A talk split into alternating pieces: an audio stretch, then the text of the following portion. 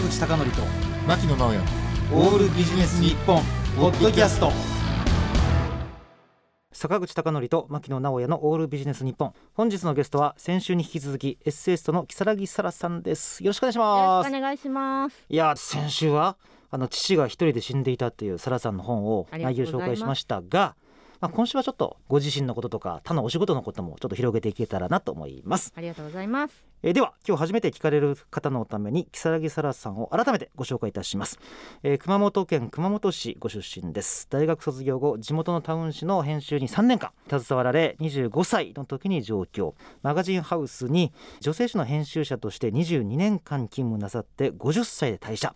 慶應義塾大学の大学院修士課程に進学なさり中年期の女性のアイデンティティについて研究しながら執筆活動を開始なさいました。で昨年2021年12月にエッセイ「父が一人で死んでいた」を上司なさって現在はエディターエッセイスト加えましてえーヨガのインストラクターとしてもご活躍なさっていますさあさんちょっと質問なんですがはい。あのマガジンハウス22年間勤務ってあったんですがこれあの最初に働かれた22年以上前ってマガジンハウスがイケイケの時でしょ？イケイケうのん頂点から右肩下がりに全体的に出版業界が下がっていくところからなんですよ。私ということはマガジンハウスで昔私都市伝説を聞いたんですが受付でピンポンで鳴らして開けたらアロハの人がやってきてなんかサーフボード持って出ていこうとしたってみたいなあ、その人はね、うんずっといました。あその人はずっといた、はい。あじゃあこれ都市伝説じゃなかったんだはい、いますね。そういう人はもうたくさんいましたね。まあ昔は一つの時代を築いたぐらいのトレンド誌のイメージありましたしね、はいもう私も憧れて憧れて入手しましたね。やっぱあれなんですか？これもちょっと本に書かれてましたけど地元のタウン誌では、まあ、収まりきれないぐらいの野望っていうか澤さんの中であったんですか？3年間勤めたら、大体もうこのネタはこの人に聞くっていうのがもう決まっちゃうんですよ。決まっちゃうんですね。うん、うんタウン誌ってね、うんその分野に詳しい人ってそんなにたくさんいらっしゃらないので,、はい。で3年で一回りしちゃってあなんかこれ以上広がらないかもと思った時に、はい。今だったら経験者としてうん。憧れの出版社に入れるんじゃないかなっはい。て思って、ね無謀にも出てきました。え出てきて。はい、で最初あれなんですか？あのなんかマガジンハウスにいきなり入られたのかあるいは違うところでなんか最初2年間ぐらいはアルバイトで暮らしまして、はい。その後一つ目の出版社の職に就きましたが、はいはいその出版社がですね、はい。なかなか個性的なとこだったんです。個性的。はい、女性の方が個性的っていう場合はいろんな意味がありますけどもある特定の意味のことですね。そうですね。昔、男子があの、はいはい。サンドイッチにして買っていはいはい。た本ですね、なるほど。まああのちょっと親にバレたらまずそうな、そうですね。ベッドの下に挟まっているような本といいますか。まあ、これ以上ちょっと婉曲には言えないんで もうズバリ言うとエロ本のやつだったんですか？はいまさにエロ本の出版社に就職を一旦しました、あの実はこれ前回そのエロ本関係のライターをずっとなさってた方にインタビューしたんですけどもなんか結構なあれハードスケジュールですごい文章書くんですよあれ。そうですね。あの、ね私はねどちらかというとグラビア誌だったのであなるほど書くというよりも撮影現場から撮影現場へという感じでしたね。はあもうちょっとこれ以上深掘りすると危ない気がしますんでちょっとはい次に進みますが、はい。そっからマガジンハウスってやや分野としては遠いのかなっていう気がするんですが一番最初にね、オリーブという雑誌に所属しました、もう憧れて憧れて、うん。うん憧れてオリーブに入りたくて入ったんですけれども、はその時に思ったのが今までは女の子を脱がせる仕事だったんですけど、はい。これからは着せる仕事だう。まいこと言いますねねなるほどやっぱあのトレンディードラマに出てくるようなあんな生活をしてるんですか？いやもうしてないんですよそ知れがらないんですよって。もうねあのうん表面上ねああいう風にね華やかなものを見せますけれども、はい。もう髪振り乱してジャージで朝まで徹夜みたいなそういう世界ですか。やっぱ実際働くと大変なことばっかなんでしょうね。うん、やっぱねあのー白鳥と同じですね。水面下で水をどれだけかいてるかっていう。なるほど。澤さんね僕ねちょっと個人的に興味あるんですけどいわゆる一流のオリーブもそうですけどもこのモデルになってからすごくメディアに巣立つ人たくさんいるでしょ？ああいう女性ってどうやって見つけてくるんですか？だいたいモデル事務所の方が新人さんと言って連れてこられますよね。はあ編集部に。そうです。顔見せって言ってそのモデルさんたちの顔を見るのも私たちの大切な仕事だったんですけども、はい。例えば私が記憶に残っているところでは、全く新人の広末涼子さんがいらっしゃいましたことが。あら。で広末さんの印象というのはすごく良かったですか？いやなんかね、ん。すごく素朴な感じの方だなっていう。ねだからあのモデルというには身長がそんなにないんですよね彼女だからあモデルさんにしては身長はちょっと足りないのかななんていうのが、まあ、ええ。一般的な見方なんですけれども、はそれからあともう女優さんとしてねね素晴らしい花を咲かせられるん大成功なんです。ね。例えばまあ誰でもいいんですが編集長としましょうか。やっぱその編集長によって選ぶモデルさんって違ってくるんですか？やっぱり好みはありますね。あ同じ女性の編集長であっても、はい。あそうなんだ。これまた興味なんですがすげえ編集長と平凡な編集長って何が違うんですか、なんなんだろうな、うん。あのセンスとしかもう言いようがない。うん、もうこの特集しようとかはい。こういう見せ方しようっていうセンスですか？もう時代の半歩先を読む能力と言いますか。なるほど一歩は進みすぎだけどはい。半歩ぐらいで大衆をつかむってことですか？そうです。なるほどなでも大体編集部の人が見ててあこの子来るねって言ったら大体当たるんですか？うん、それもね、う当たったり当たらなかったりですかね。じゃあ大きく外して、まあ、そこまで行くと思わなかったみたいな人も結構いるんです。うん、中にはいらっしゃると思います。ただやっぱりうん。この人は売れるだろうなと思ったら編集部総出でねあのみんなでプッシュして。プッシュしますよね。あのね澤さんちょっと今不思議なのが熊本時代に3年間。まあ大体似たような仕事でまあ将来分かったって。で22年間勤められたマガジンハウス。なんかこれはもうずーっと日々会う人も違うでしょうし仕事も違うでしょうからあんまり飽きない感じがするんですけどやっぱどっかにきっかけがあったんですか？お辞めになった。うん、違う人に会うは会うんですけれども、雑誌を作るという意味では同じ作業の繰り返しなんですよね。はいはい。もしかしたら私がまだ知らない世界があるんじゃないかとやっぱり思いあ始め。思ったて例えばですがいろんな出版社の方は僕付き合いありますけど結構辞められたいとかその中で多いのが大学に行かれるってケースあると思うんですけどはい。原さんもこう例外に漏れずというか慶應義塾大学の大学院に進学なさったってことなんですがこのいろんなこう選択肢がある中で大学院に進学したいというのはどこら辺にあったんでしょうか？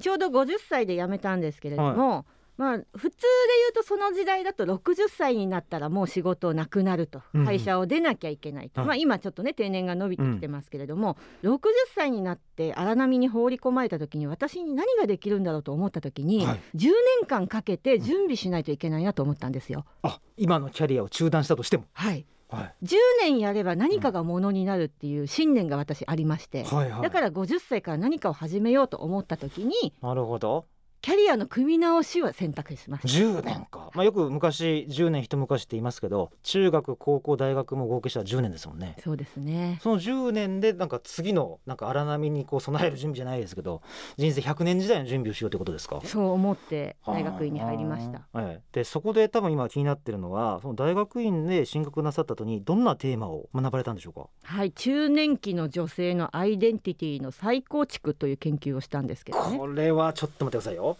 あの最初は漢字ばっかりで次あのカタカナだったんでえっと簡単に言うとどういうことだと思ったらいいですかね？はい。最近よえく中年の危機という言葉をうん。ね、またメディアで取り上げられるようになるんですけれども、はい。だいたい人間って40代から50代ぐらいになると今までの自分の生き方はこれで良かったんだろうかって迷う時期が来るんですね。うんこれ体感としても皆さんあると思いますけれどもね。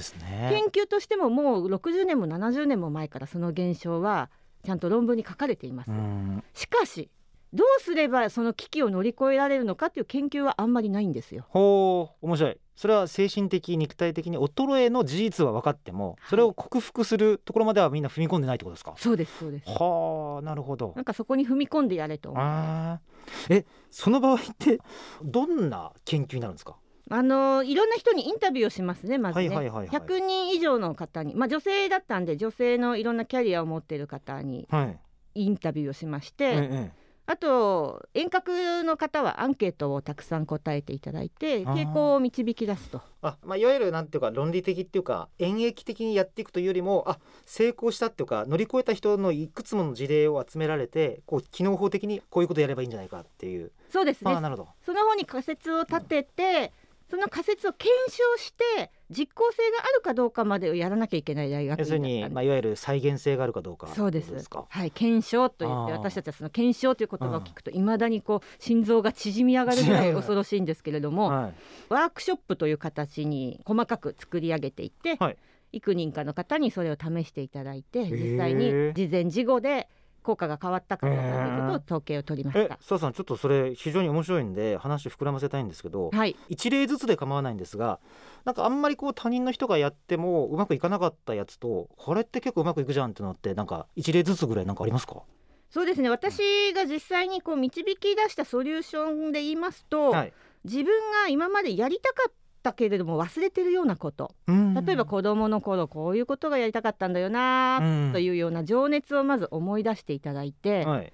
今自分ができるようになったことはい。社会人として、ええ。それを掛け合わせてこれからあなたは何がやりたいですかって聞いたんですよ。はいはいはいはいはそうすると意外とねあ私これができるようになって子供の頃のこの夢が果たせてないなってでも今の自分の仕事の中でこれができるんじゃないかっていうふうに皆さん見つけていかれるんですよね。いはいでそれがやっぱり自然にできてる方っていうのがあのどんどん自分のこれからの生き方っていうのを見つけることに成功してくださってる。あの今のお仕事の延長線だけじゃなくて、はい。昔を思い出してはい。なんかやりたかったけどやってなかったことをこう掛け合わせてはい。なんか新しい道を見つけていこうってことですか？そうですね。あのそういうふうなソリューションにしました。私の場合は最終的に。なるほど。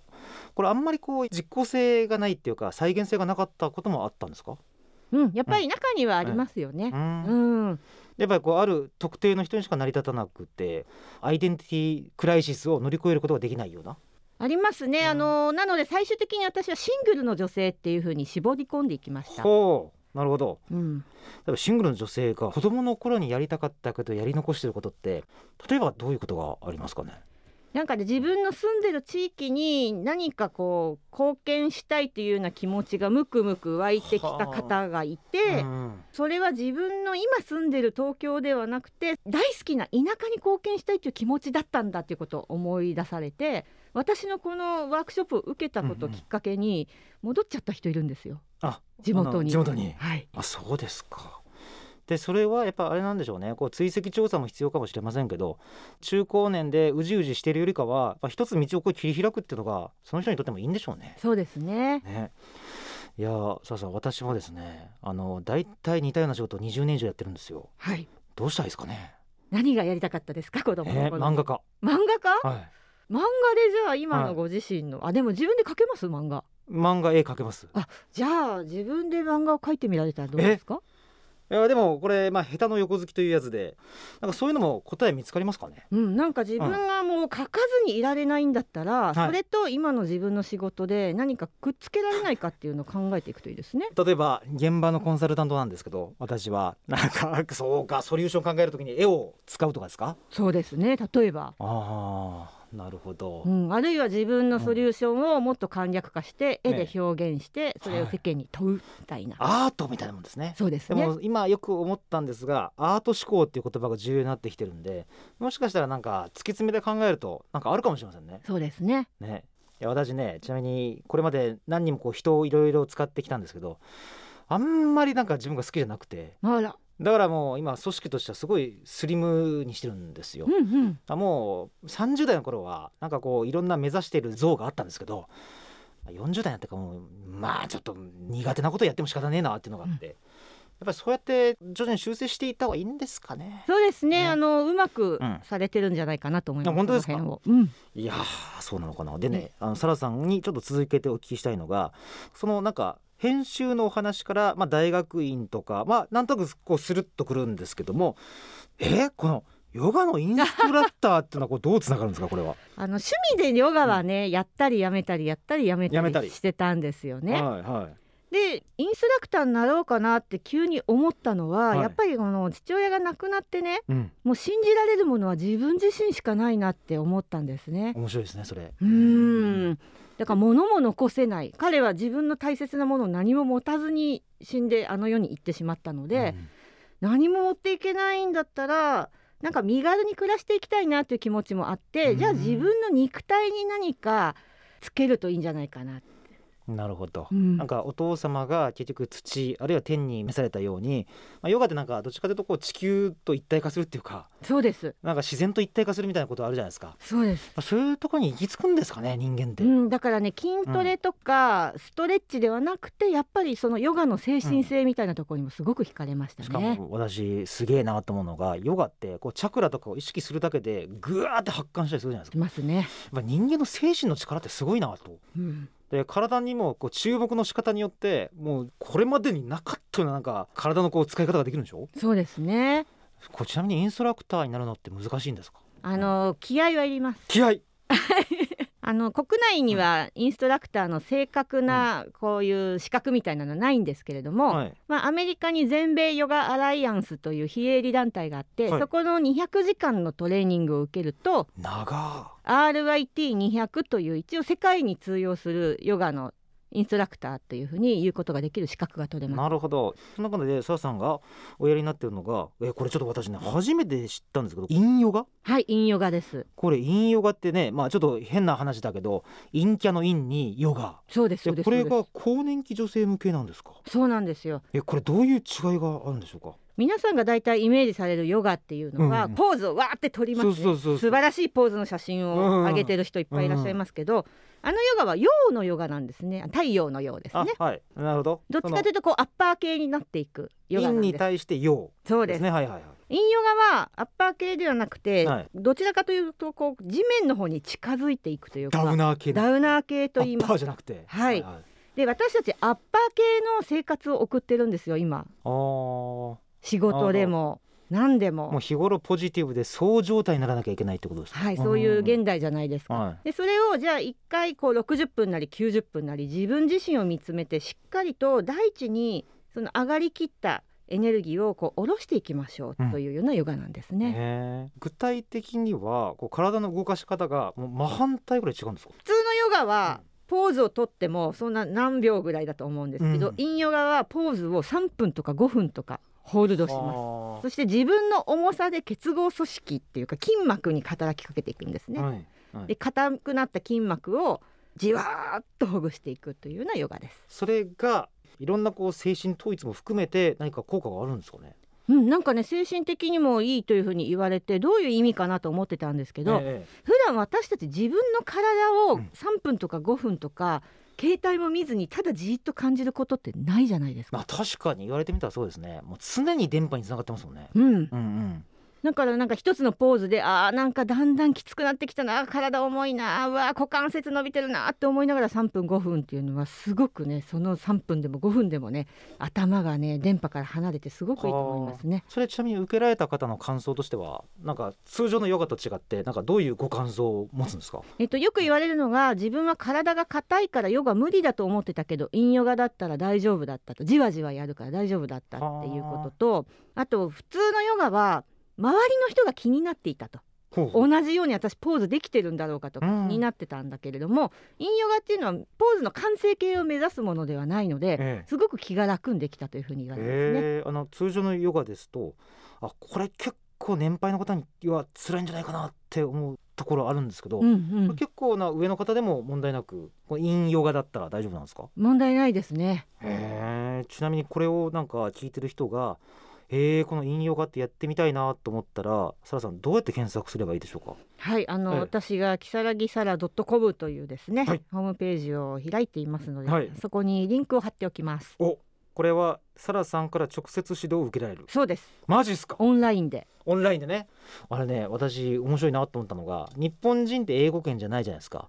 なんか英語圏の人にとってみたらなんかすごかったらしいんですよね。そうなんですか。だって英語を話せたら一応アメリカの超有名なヨガインストラクター受けれるとか結構じゃあサラさんのところも都道府県に限らず生徒さんがいらっしゃるんですか？うん、なんか面白いなと思ったのが、それこそ故郷の熊本からとか、はいは昔知り合って北海道に帰っちゃった女の子とか、もう全国から。いへ面白いところではうん。南米に移住した女性とかも、ええ南米？日本人の方なんですけど受けに来られたりしました。真夜中に受けられてるってことですかあっちは？なんか超早朝という言い方あしてまそうかそうか。したね。へえこのご自身のなんか体の変化という意味でも陰ヨガやまあ一般的なヨガを始められてから変わってきました？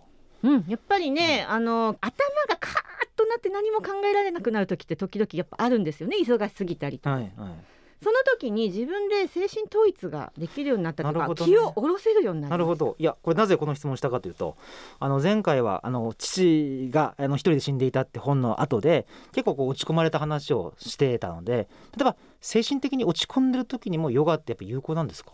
そうですね。あの、うん。無理なポーズをしないで、うん。やっぱ自分の体との対話の時間を持つという意味では有効かなと思いますね。あのマインドフルネスっていう言葉もねこの数年ほど話題になりましたけどはい、あれも簡単に言うと内なる声を聞くっていうかってことですよね仏教的に。そうです。私マインドフルネスのインストラクターの資格も持ってるんです、あら大抵このヨガというのとセットなんですか？ヨガをやった方は大抵マインドフルネスに目覚めてそっちの方にも来られますね。あ。ー。こうなんかあれなんですかね自分の心を知るとともにこう自分を客観視してなんか自然とこう一体化したような気分になるというのがちょっと正しい理解ですかこれ。自分を客観視できるっていうのが正しい理解ですね。ううん。んなるほどなんか自分が感情に飲み込まれずに、うん。ちょっと離れたところで自分が見れるような。以前ですねあるお坊さんからちょっと怒った時にあ私は怒っているって自覚的なのがマインドフルネスって言われたんですよ。まさにその通ありです。なるほど。ということでこれ気になる方がいたら如月サラ .com そうです。ぜひねこのヨガの話とともに前回結構プッシュしましたがサラさんの著書の「父が一人で死んでいた」もこう日経 BP が発売中ですんでぜひご覧いただきたいと思います。最後にサラさんリスナーの方に何かコメントやメッセージあればお願いしますそうですね、うん。あの先週お話ししたことになるんですけれども、もしご両親やまあ片方だけでも親御さんが今元気でいらっしゃる方はぜひたくさんの思い出をね一緒に作っていただきたいなと思います。本当そうですね。い。つ来るかわかりませんしね。そうです。私思い出を作らない間に急に父親も母親もバタバタっといなくなってしまったのでぜひ何か一緒に思い出を作っていただければと思います。もうそれで十分じゃないかなとそれができなかったとしても電話メールでもね。はい。わかりました。早速なんですが今日私両親に電話あるいはメールしたいと思います。ありがとうございます、えーということで如月沙羅さんでした。ありがとうございました。ありがとうございました。坂口孝則と牧野直哉のオールビジネス日本ポッドキャスト。今回はここまで。次回もお楽しみに